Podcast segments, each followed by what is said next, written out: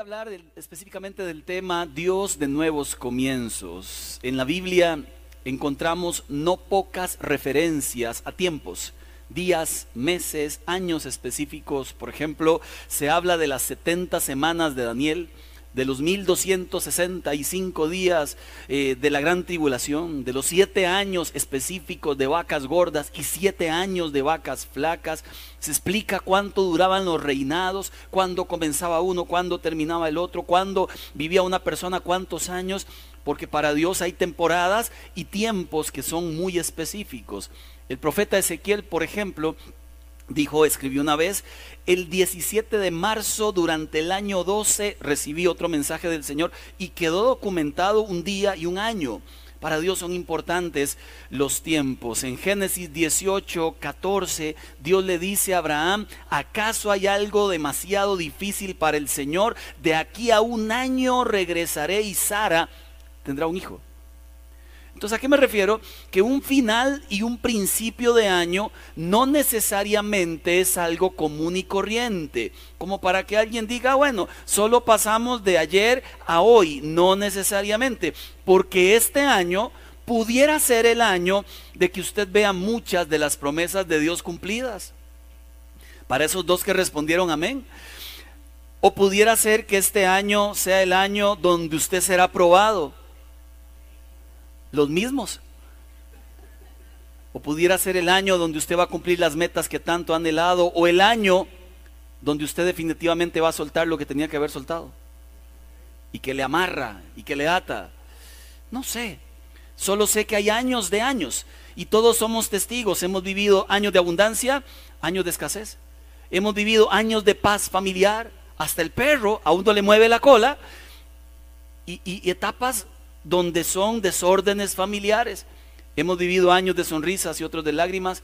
Hemos vivido años pandémicos donde se lloraron pérdidas.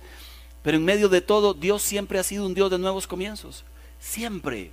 Cuando miro en la historia bíblica me encuentro a David. Sufrió por un adulterio que destrozó su vida, su familia. Pero Dios le dio la oportunidad de enmendarse y fue tal su arrepentimiento que aprovechó la oportunidad que a la hora de su muerte Dios dijo que David había sido un hombre íntegro. Aprovechó la oportunidad del nuevo comienzo. Sansón sufrió por no controlar sus pasiones y sus deseos. Y Dios le dio un nuevo comienzo, le duró poco, le devolvió la fuerza y terminó cumpliendo la voluntad de Dios. El mismo David cuando era joven debió dejar las ovejas al cuidado de otros, era pastor de ovejas, porque Dios le dio un nuevo comienzo y a partir del día en que enfrentó al gigante Goliat, ya no sería llamado más pastor de ovejas, sino rey de Israel. Y aprovechó el momento y empezó un nuevo comienzo. Los discípulos no habían pescado nada, pero Dios les dijo, tiren la red otra vez. Jesús la echaron otra vez y el barco se les hundía. Aprovecharon el nuevo inicio de Dios y lo hicieron a la palabra de Dios, a la voz de Dios y el milagro ocurrió. Y uno de mis personajes favoritos, José, allá en Génesis 41, 51 y después de estar perdido en el tiempo, 20 años extraviado en otra tierra, vendido como esclavo, sufriendo por más de 20 años, ya ahora se casa, llega a ser el segundo en todo Egipto y como Dios le da ahora la oportunidad de vivir un nuevo comienzo, bautiza a sus dos hijos de esta manera. Génesis 41, 51. José llamó a su hijo mayor Manasés, porque dijo, Dios me hizo olvidar todas mis angustias y a todos los de la familia de mi padre. Cada vez, cada vez que viera a Manasés, se iba a acordar que sufrió, pero que Dios dejó atrás su sufrimiento. Y al segundo hijo le llamó Efraín porque dijo, Dios me hizo fructífero en esta tierra de mi aflicción. No solo se llevó la aflicción de mi pasado, sino que ahora me hizo prosperar, fructífero. ¿Cuántos no quisieran tener dos hijos con esos nombres? Manasés y Efraín, porque cada vez que viera a sus hijos le iba a recordar que Dios es capaz de darte un nuevo comienzo, independientemente de lo que hayas vivido. Hoy aquí hay tres tipos de personas a los que les voy a hablar al final. Uno, el que generalmente falla pecando en lo mismo, se ha arrepentido tantas veces que ya ni, ni siquiera cree en su arrepentimiento. Y cuando pide perdón le dice a Dios, Señor, la misma oración de antier, de anteayer y de hace un año. El mismo compromiso que te hago todos los años, porque sabes que me sigue ganando el pecado. Para usted hay un nuevo comienzo, si lo quiere. Le hablo también a la persona que toma malas decisiones no son de pecado tal vez, pero, pero generalmente toma malas decisiones y después de que tomó la decisión dice, ¿por qué tomé esa decisión? ¿A quién le ha pasado eso? Y hay una culpa que se cierne sobre la vida de uno y por qué uno no pidió consejo y por qué a veces pidiendo consejo hacemos lo contrario. Y le voy a hablar al tercer tipo de persona, que son los que sirven. Porque quiero que sepa que todos los que sirven sin excepción, algún día les llega ese día donde sienten que lo que han hecho no sirve que lo que han hecho no funciona, que el esfuerzo que han tenido no ha valido de nada, porque se esforzaron todo el año y al final del año vieron que la recompensa no fue tal. voy a hablar de tres tipos de personas. Eh, también posiblemente al que fracasó en el amor y quiere intentarlo otra vez, pero no sabe cómo, o tiene terror de intentarlo otra vez, porque es un nuevo comienzo y como ya le fue mal, posiblemente me va a ir mal, la frase célebre de aquel que ha fracasado. Le pregunto, ¿Qué no salió en este 2022 como esperabas? ¿Qué fracaso visitó tu vida? ¿Qué nuevo comienzo podría tener algún temor? ¿A qué sigues aferrado que no te deja ver lo nuevo de Dios? Y la última pregunta que espero responder, ¿qué actitud se necesita para enfrentar un nuevo comienzo? Esa fue la introducción. Ahora sí, comenzamos. Voy a, voy a viajar un poquito por la historia. Dios le da un llamado a Abraham y al pueblo que de Abraham saldría. Dice la Biblia en Génesis capítulo 12 versos 1 al 3, el Señor le dijo a Abraham, deja tu tierra, tus parientes, la casa de tu padre, vete a la tierra que te mostraré, haré de ti una nación grande, te bendeciré, haré famoso tu nombre, serás bendición. La bendición era para él y para toda su descendencia de generación en generación. Se entiende que todos los hijos que fueran naciendo y los hijos de los hijos de los hijos de Abraham, vendrían con la bendición que Dios había dado a Abraham. Pero ojo, una bendición que también traería un dolor. Dice la Biblia en Génesis 15, 13. El Señor también le dijo a Abraham, debes saber que tus descendientes vivirán como extranjeros en tierra extraña, donde serán esclavizados, maltratados durante 400 años. Luego los sacaré de allí y castigaré a la nación que ha hecho eso con mi pueblo. Interesante porque hay una promesa, hay una promesa y todos nos emocionan las promesas. Hay un nuevo inicio, camina, ve con confianza, Dios estará contigo, pero en el camino es posible que haya dolor. En el caso del propio pueblo de Dios, sufrieron apenas 400 años. Clamaron al Dios del cielo. Dios llega y los libera, recuerda, a través del famoso Moisés. Salen de Egipto con la mano poderosa de Dios. Pero mientras van cruzando el desierto, aquello se volvió algo terrible y quejas y malas caras y enojos y calumnias y chismes deshonrando la santidad de Dios. Porque cada vez que deshonramos la santidad de Dios podemos perder tierras prometidas. ¿Y qué pasa? Que dice la Biblia en Deuteronomio 8:2, recuerda que durante 40 años el Señor te llevó por todo el camino del desierto, te humilló, te puso a prueba para conocer lo que había en tu corazón, si habías de cumplir o no sus mandatos. No solo ha sufrido 400 años, sino que ahora sufren 40 más. Ya tienen la tierra prometida al frente. Ahí está. Pero Moisés está mayor. Tiene 120 años. Está muriendo. Y encima Dios le dice a Moisés, tú no entrarás, entrará Josué en tu lugar. Póngase en los zapatos del pueblo. Todo el pasado de mi familia en destrucción, en esclavitud, la familia reciente del desierto, todos quedaron tendidos en el desierto por tercos y malcriados. Ahora nosotros somos la generación que ha de conquistar la tierra con Moisés, pero Moisés está muriendo. ¿Quién nos queda? Y Moisés antes de morir les dice, Josué les queda. Póngase en los zapatos del pueblo, pero yo me puse en los de Josué. qué bronca al joven Josué pasar a todo un pueblo que venían emocionados con Moisés a la tierra prometida. Qué responsabilidad, qué inicio extraordinariamente supremo. Usted a Josué lo encuentra siempre cerca de Moisés. Usted lo encuentra, por ejemplo, cuando Moisés sube al monte 40 días y Dios le da las, tablas de la ley, ¿lo recuerda? ¿Saben cuál fue la misión de Josué en esa, en esa encomienda? Fue esperar. Porque si en algo Dios forma a su gente es en la... Man, y lo voy a decir porque a veces duele esa palabra. No, sí la digo que duela. Si algo Dios forma en nuestras vidas es en aquello que llamamos un, dos, tres. ¿Cuántos la disfrutan? ¿Cuántos se alegran de la formación? ¿Cuántos se levantan a la mañana y le dicen, Señor, dame un versículo de esos que me forme en paciencia? Y el versículo que le sale es, y recibirás pruebas porque la prueba produce paciencia. Y usted, aleluya, Señor. Gloria a Dios de las alturas. ¿Sabe? Josué esperó su momento. Nunca invadió el terreno del otro. Nunca se metió donde no debía, nunca hizo nada indebido. Estaba aprendiendo, estaba a la par, estaba creciendo, estaba escuchando, estaba viendo. Y llegó el día que era el tiempo de Dios y Dios dijo, eres el que sigue. ¿Sabe?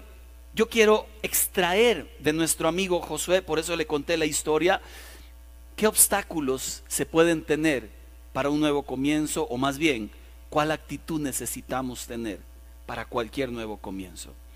Sea de estudio, sea de amor, sea de servicio, sea de trabajo, porque hoy aquí hay mucha gente que arranca el año muy bien, el mismo trabajo, la misma gente, hay gente que arranca el año buscando un trabajo. Hay gente que arranca el año casados, otros pensando en en qué terminará nuestro matrimonio.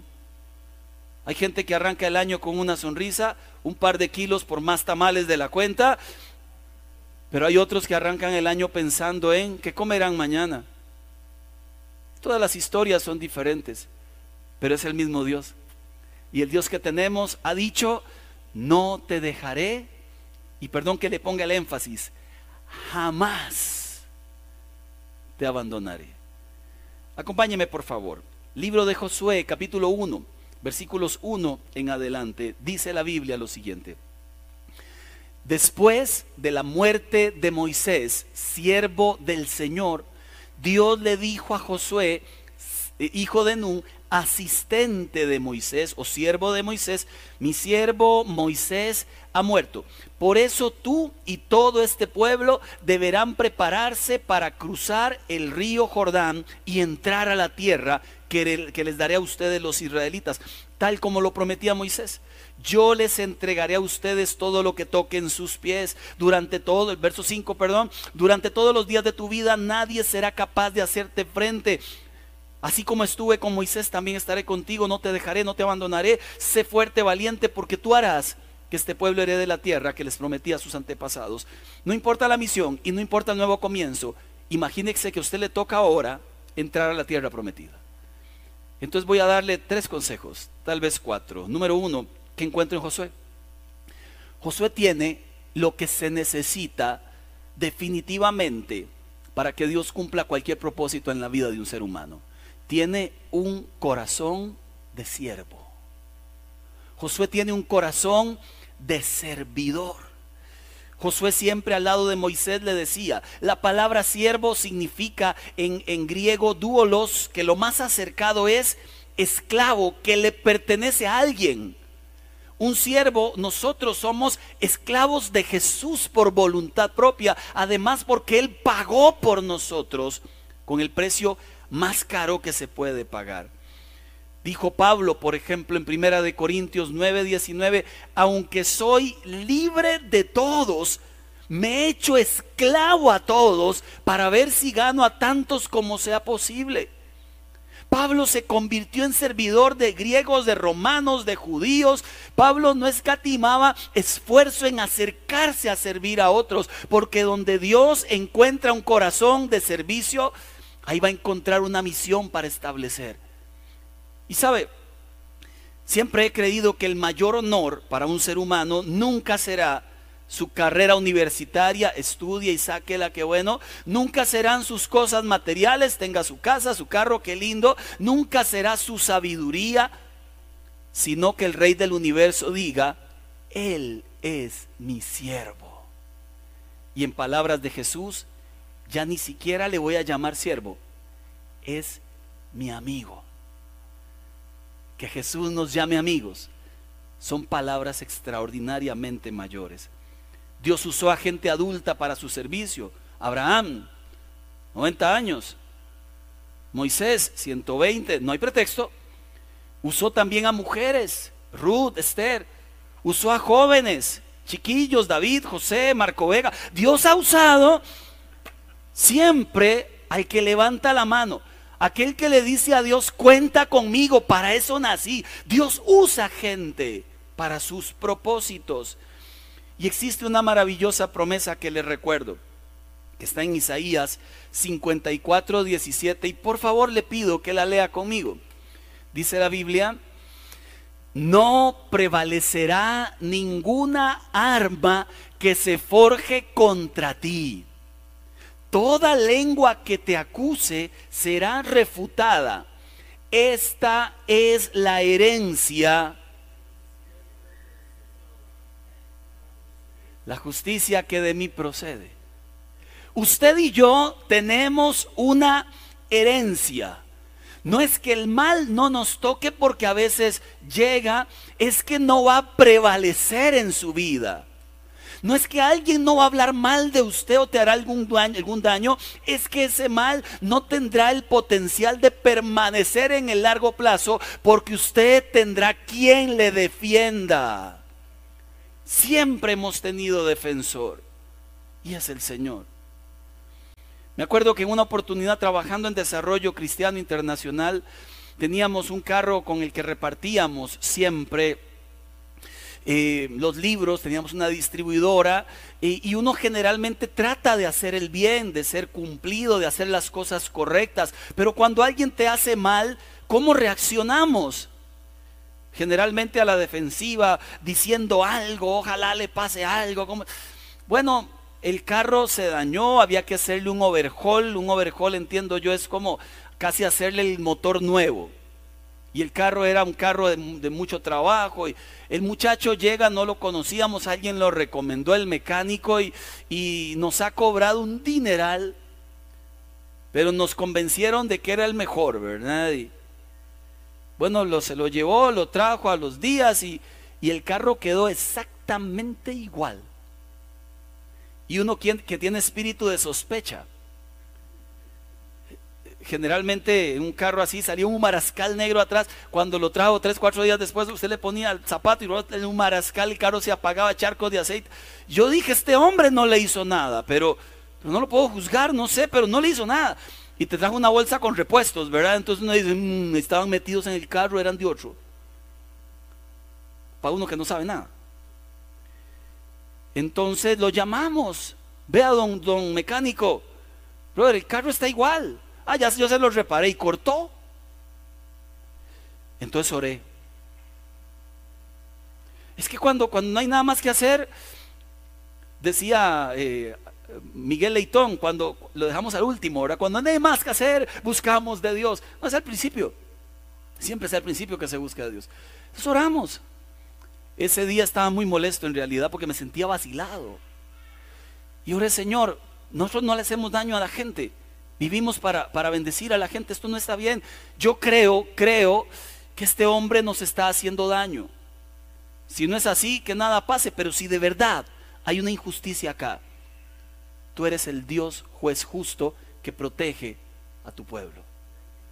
Y que ha dicho que ninguna boca, ninguna mentira que se levante prosperará y que ningún arma prosperará. Tú eres el Dios capaz de revertir la historia. Si este hombre no está haciendo lo que es correcto, no lo dejes descansar, Señor.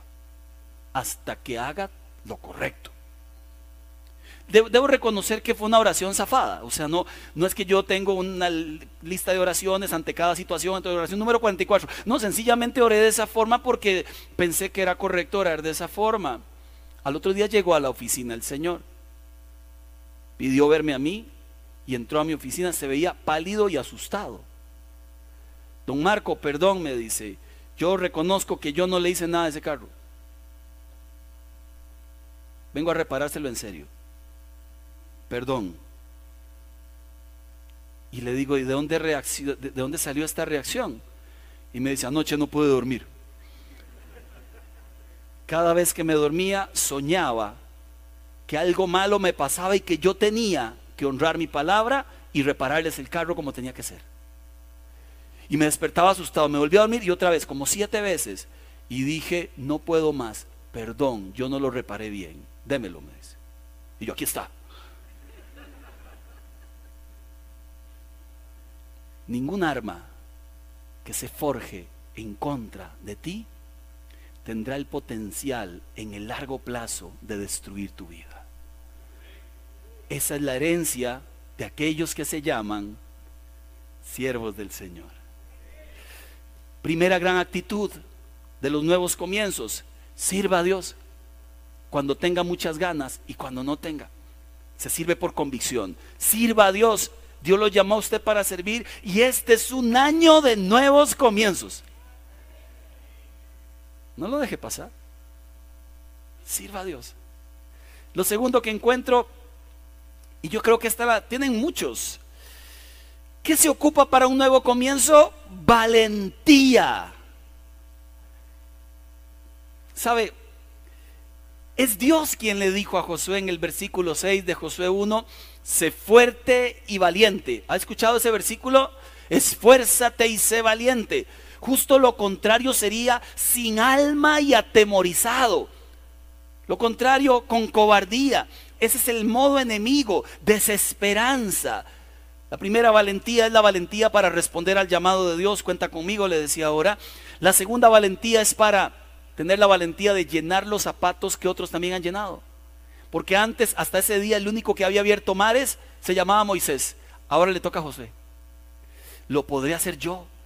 Podré predicar como aquel, podré dirigir una empresa como aquel, podré tener un matrimonio como aquellos que han tenido un matrimonio bueno. Sí, puedes, pero ocupas valentía y seguir el camino correcto, valiente para entender lo que entendí alguna vez allá en Pérez Celedón. ¿Recuerda la canción?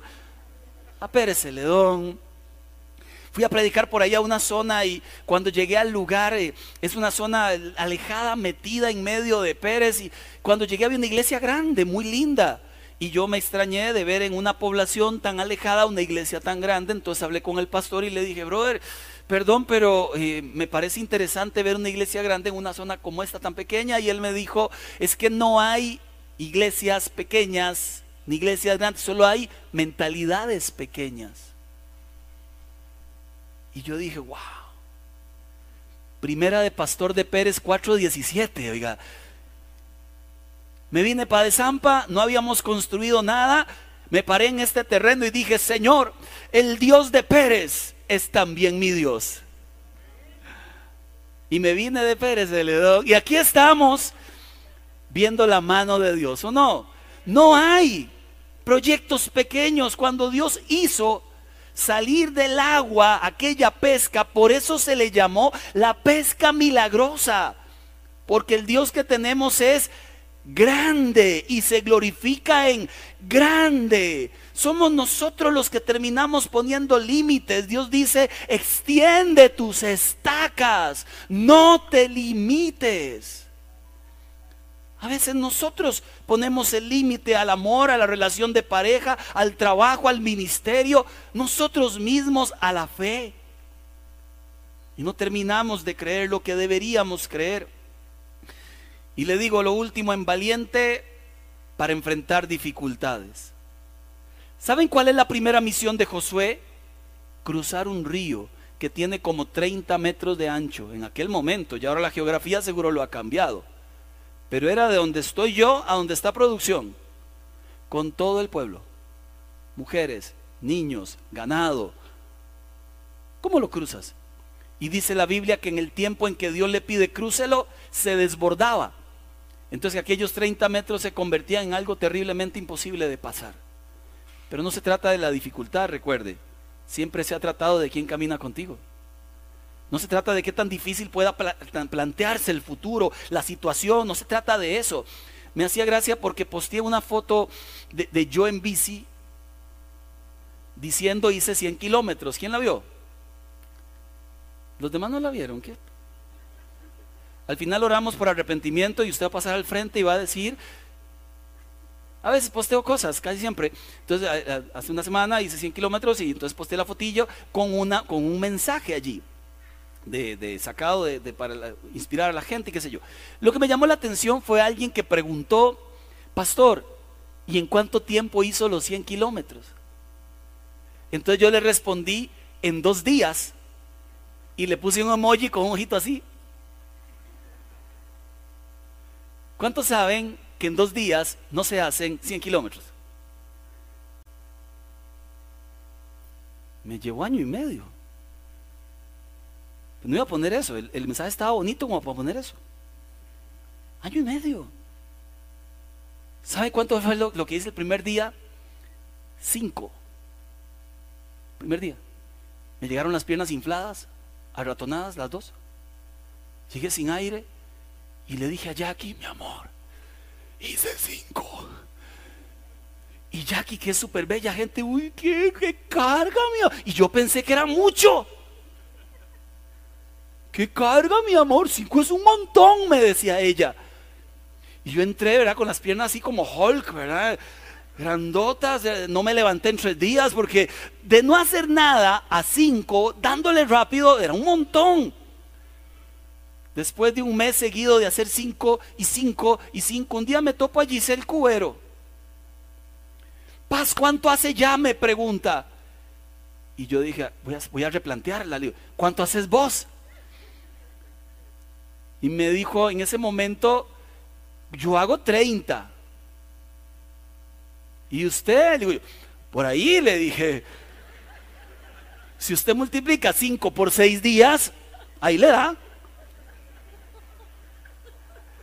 Ese día entendí que 5 no eran nada.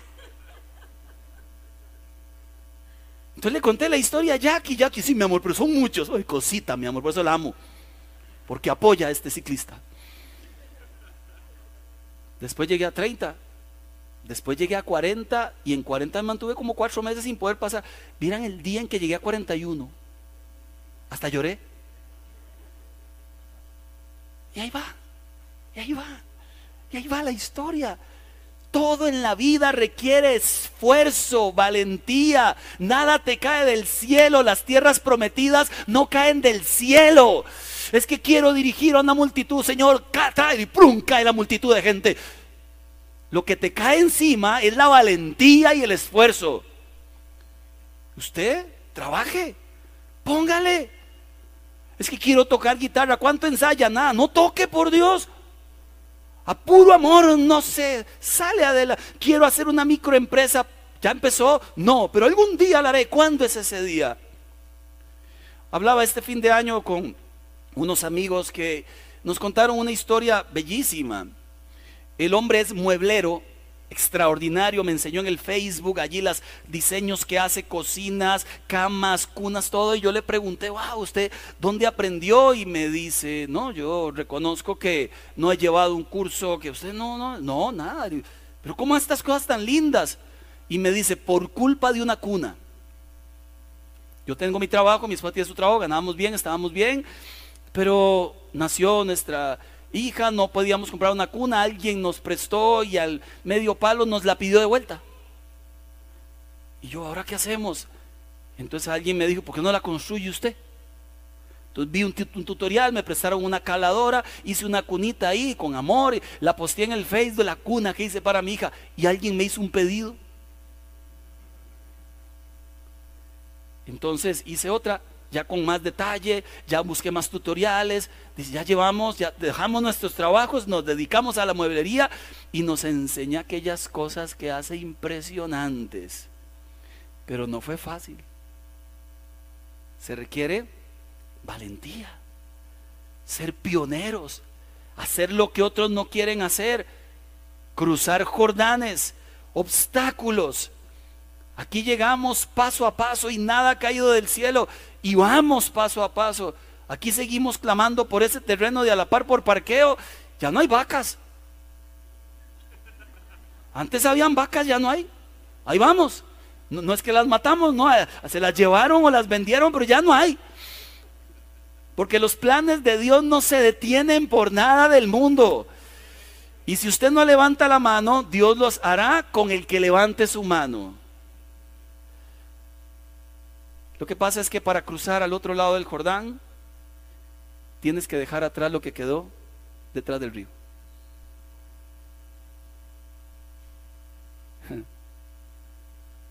Y no se puede cruzar pensando en quién quedó, qué dejé, por qué lo dejé. Mejor me devuelvo un toque nadando y recojo aquel. Si usted ya cruzó el Jordán, no hay vuelta atrás. No se devuelva. Suelte lo que tiene que soltar. Suelte lo que no es suyo. Recuerda la canción de aquel hermano que decía, la ajeno se deja quieto. ¿No la recuerda? Lo ajeno. Esa se la sabe, ya me di cuenta. Más hay que orar hoy. Y valentía, por supuesto, dice Josué 1.7, solo te pido que tengas valor, firmeza para obedecer la ley que mi siervo Moisés te ordenó. No te apartes de ella, solo así tendrás éxito donde quiera que vayas. Recita el libro de día, de noche, cumple con cuidado lo que en él está escrito. Yo valoro profundamente cuando veo posteos de la gente hablando de Dios. Ahí veo a Josué grabándose, hablando de Dios, veo los posteos de Echeverría y veo la gente escribiendo cosas. Qué emocionante es que cuando la gente tiene a Dios en medio no lo puede callar y en todo lugar donde va la gente sabe que hay Dios en ese corazón y en esa vida. Y el Señor promete, si tienes valentía para guardar mi palabra, te aseguro el éxito, donde quiera que vayas. En casa, eh, ayer le construí, antier ayer, una hamaca a Jackie, porque me había destruido una otra que le había hecho antes, pero esta la quise hacer con hierro. Entonces a la terraza le construí unos, eh, corto bien el hierro, y los pegué. Lo que no soldo es bien, pero tengo máquina de soldar. Yo tengo de todas las herramientas. No sé para qué, algunas no sé ni para qué sirven, pero yo las compré. Algún día uno aprende. Tengo la máquina de soldar, tengo la máscara de soldar, tengo de todo. Entonces, eh, lo que no tengo es práctica. Entonces dije, voy a practicar con, con estos tubos para poder guindar la hamaca que yo construí. Entonces comencé a hacer los puntos. Mire, y es que es fácil. Usted nada más le da y es que ha pegado. agarré la maquinita, lo que llaman el sargento, el perro, y pego los dos tubos, los sostiene, entonces me pongo la carambada esa, el guante, ah, no, que parece verdad. En pantaloneta, solo no se le ocurre, miran cuando pringa. Y, comienzo, ¿verdad? E, ellos hacen así, ¿quién aquí es soldador? Perdón perdón. Ellos hacen así, levantan a cochis, ven, tapan, saben dónde es, y con la máscara en negro, y ahora hay máscaras electrónicas y todo, más fresas. Entonces, yo levanto, levanto, hice como 10 puntos, 10 puntos de soldaduras. Luego veo que con un pico algo le dan al punto para ver si quedó bien soldado y le arranca la corronchilla. Ah, yo también sé hacer eso. Clum, clum, clum, clum, clum, le di. Solté lo que los amarraba y los dos tubos hicieron. Ni un punto pegó. Y digo, algo aquí está mal. Debe ser que no metí bastante soldado, entonces lo intenté por segunda vez. Claro, no, no así tan divertido, un poco más frustrado. Yo soy frustrado, o sea, yo los amarro, que chinos tubos. Les dije de todo para que sepan. Y la segunda vez entonces le eché más. Cuando quito máscara eran tres huecos que cruzaban el tubo. perforé los tubos. Y ya para rematar, porque aprendí todo. ¿Usted ha visto el maní garapiñao? ¿Lo ha visto? Así me quedó uno de los tubos. Eran 18 pelotas para todo lado y despegados. No puede ser. Es que hay solo dos formas de hacer las cosas. O bien o mal. Hay solo dos formas de vivir la sexualidad del ser humano. O como Dios dijo, o como se le ocurre. Hay solo dos formas de iniciar un proyecto. Siendo obediente a los principios de Dios o siendo desleal y haciendo tratos sucios. Hay solo dos formas de volver a amar a pesar de un fracaso pasado limpiando los escombros o construyendo sobre escombros. No hay más formas. Quiero que sepa que después de arruinar varios tubos, lo logré. Ahí está la maca un día y los puntos bien hechos. Y varios tubos botados. Y lo último, número tres, termino. Se necesita un corazón de servidor. ¿Lo tienes? Muchos, muchos lo tienen, nada más que no activan, no levantan la mano, no le dicen a Dios. Se necesita definitivamente mucha valentía y se necesita dependencia de Dios. Y escuche la promesa, la leímos, la releo. Josué 1.5, durante todos los días de tu vida, nadie será capaz de enfrentarse a ti. Así como estuve con Moisés, también estaré contigo. ¿Lo crees? No te dejaré, no te abandonaré. Ve el verso 9, te lo he ordenado fuerte, valiente. No tengas miedo ni te desanimes. Ahí está el problema. Cuando el alma se sale del cuerpo cuando me quedo sin ánimo, cuando literalmente se me va la vida. Yo dirigí un grupo de evangelismo, alguna vez le conté en la otra iglesia, por tres años, tres años. Empezamos tres personas, un viejo de 40, ahora le digo, ya tenía 21. Había un viejo de 42, así le decía yo, había un hombre depresivo y una chica de 15. Ese era mi grupo. Éramos cuatro. El viejo de 42 siempre cansado. El depresivo siempre llorando. Y la de 15 con ganas, pero sin saber de Biblia. Tres años después, ¿qué cree? El viejo de 45, el mismo depresivo y la muchacha de 18 los mismos. Y yo le decía a Dios, Señor, no puedo. El esfuerzo es demasiado para el fruto. Parece que no hay fruto allí.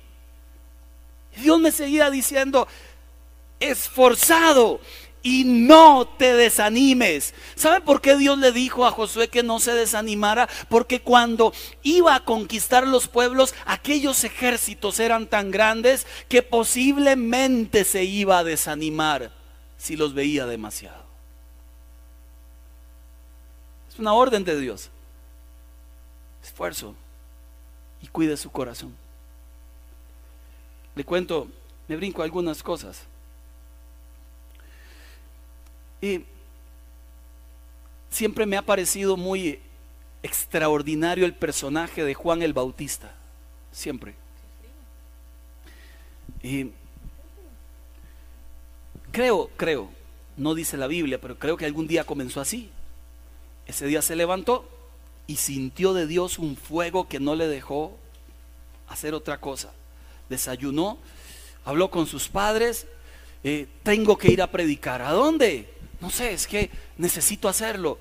Ah, hay un llamado de Dios, necesito, desayuna, sale y comenzó a hablarle a toda la gente de un momento a otro. Él siente que debe ir al río Jordán, aquel donde ocurrió aquel milagro extraordinario de Josué. Ahora va a ser ocupado por un desconocido llamado Juan. Y le ponen apellido, el Bautista, porque bautizaba en el río. Comenzó a predicar. Extrañamente a ese desconocido la gente comenzó a seguirlo. Había algo de Dios en él. La forma en que hablaba, la forma en que eh, exhortaba a la gente, la forma en que se vestía era diferente a todos los religiosos del momento. Y Juan comenzó a predicar, dice la Biblia, que la gente venía de, un, de la zona de Decápolis, que eran 10 ciudades, caminaban un día completo para llegar donde estaba Juan el Bautista y confesaban los pecados delante de Juan el Bautista. Algo tenía este hombre, que cuando hablaban con él sentían la presencia de Dios. Juan el Bautista sigue emocionado predicando, el, grupo le crece, también los hipócritas le crecen, comenzaron a llegar algunos y él les dice, víboras, ¿lo recuerda? Y uno de los tantos días, uno de los tantos días, apareció Jesús en escena.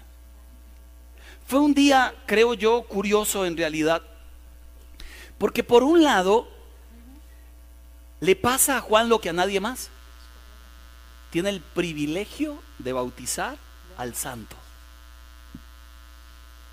Y la Biblia enseña que mientras lo bautiza, el cielo se abre, el Espíritu desciende y una voz del cielo dice, ese es mi Hijo amado. Y todos la escuchan. Juan el Bautista luego declara, Él es el Cordero de Dios que quita el pecado del mundo, convencido a partir de ese día ocurrió algo que yo creo que Juan no se lo esperaba. Dos cosas. Lo primero es que toda la gente comenzó a írsele. No se creó la iglesia de Juan el Bautista. Él no era pastor igual, pero la gente comenzó a irse a seguir a Jesús. Y le dicen, Juan, se están yendo. Y Juan dice, qué bueno. Es que el que tenía que crecer era él, yo no. Qué bueno que se vayan. Hasta ahí, muy lindo, pero lo segundo que le pasa es horrible. Él sigue predicando valientemente y lo meten a la cárcel. Ya en la cárcel no puede bautizar. Ya en la cárcel no lo sigue la gente. Ya no tiene tanta gente alrededor suyo. Y tiene un par de discípulos que lo van a visitar de tanto en tanto. ¿Saben quién no llegó a la cárcel? Jesús. Creo que Juan lo esperaba. ¿Por qué creo que lo esperaba? Porque predicó de él, lo bautizó, dijo es el Cordero de Dios, pero en el momento de mayor necesidad de su vida, en el momento donde las cosas no le salieron como las tenía planeadas, en el momento, ¿cómo se necesita esa cuarta palabra que le voy a decir? Y que usted se la sabe de memoria y quisiera que la repita conmigo cuando la diga. Perseverancia. Encontré un montón de sinónimos de perseverancia. ¿Sabe cuál me, gustó más de todos? El que soporta. Esa es la perseverancia. El que es capaz de soportar a pesar de los embates de la vida, el que soporta. A pesar de las traiciones de la vida, el que soporta.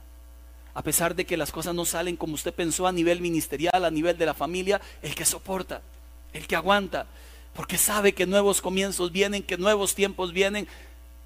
Pero ¿qué pasa en momentos donde nos sentimos solos? Vamos a hacer la señal porque creo que los músicos no entendieron. Punto cuatro.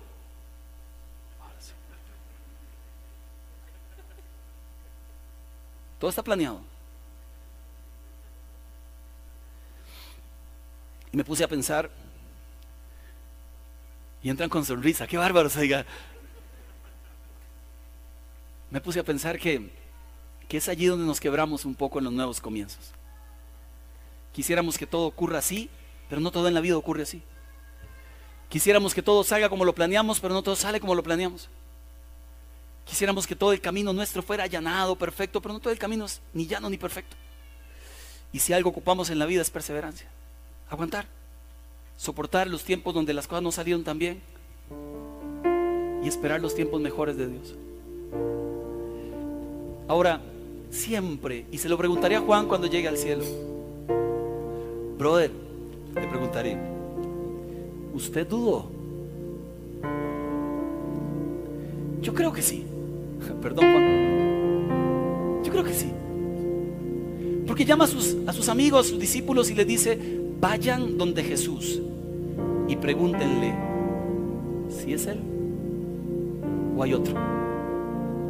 No tiene sentido esa pregunta porque Juan acaba de decir, Él es el Cordero de Dios. Juan dice, a Él sigan. Juan es el que sabe quién es Jesús. Cuando estaba en el vientre de su mamita, dice la Biblia que, que María estaba delante de la mamá de Elizabeth, la mamá de Juan, y que allí brincó y fue lleno del Espíritu. Increíble. Juan sabía quién era Jesús señaló a Jesús, le dijo a los discípulos, síganlo, declaró proféticamente, es el Cordero de Dios. Juan sabía quién era Jesús, pero ahora está solo en la cárcel y triste. Ahora las cosas no le salen. Y cuando las cosas no salen, dudamos de Dios. Cuando viene la enfermedad, dudamos de Dios. Cuando viene la escasez económica, dudamos de Dios. Cuando hay un problema matrimonial, dudamos de Dios. Cuando me esfuerzo en mi grupo, los convoco y no llegan, dudamos de Dios. Y la pregunta que se hace Juan es una pregunta que creo nos hacemos nosotros a veces. Señor, ¿estás conmigo?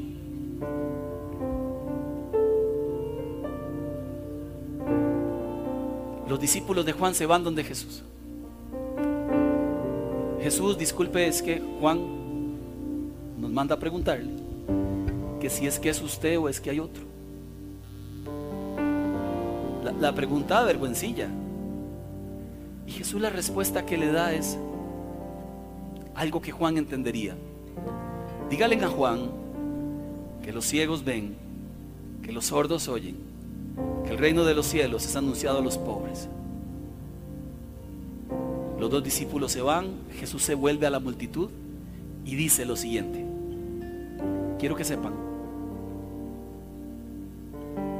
que aquí, en esta tierra, nacidos de hombres, no existe otro como Juan el Bautista.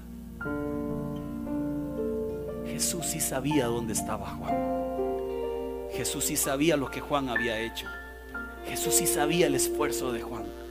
Jesús sí había visto sus lágrimas, pero era el momento de partir de Juan. No iba a verlo en la cárcel, lo iba a recibir en gloria. Jesús sí sabe cuando usted se ha hecho la pregunta, ¿estás conmigo o no, Señor? Jesús sí lo sabe. Cuando te has metido en una cárcel de desánimo, de preguntas o de dudas, Jesús sí sabe. Y yo quisiera decirle hoy que los nuevos comienzos están para aquel que le ha costado tanto, que falla una y otra vez y una y otra vez, hay un nuevo comienzo. Hágalo diferente ahora. Aproveche la gracia de Dios. Hay un nuevo comienzo para aquel que no ha sabido amar o no han sabido amarle. Hágalo bajo los principios de Dios. Hay un nuevo comienzo para aquel que ministerialmente se cansó. Déjese renovar por Dios. Le pido que se ponga de pie, por favor. Mientras repartimos la cena, tome los elementos de la cena y siéntese a la mesa de Jesús.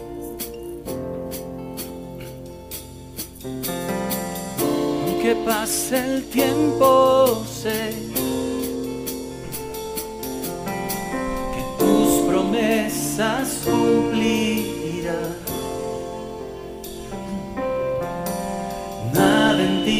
Se perderá. Esa es mi seguridad.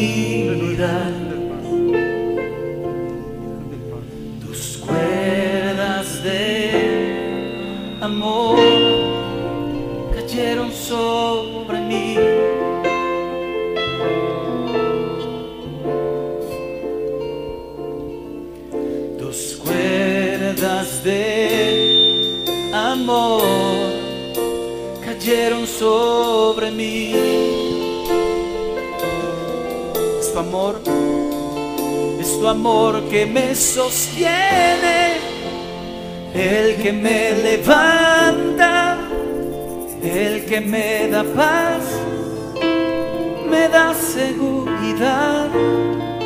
Es tu amor que me sostiene, el que me levanta, el que me, me da seguridad lo que vendrá. Tú tienes el control, nunca pierdes el control.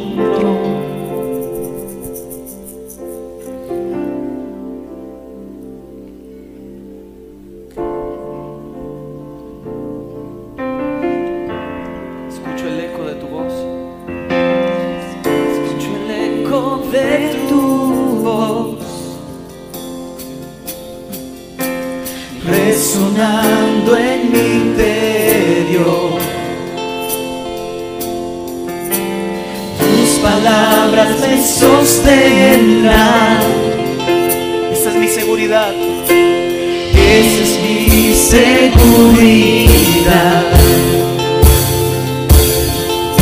Los velos están cayendo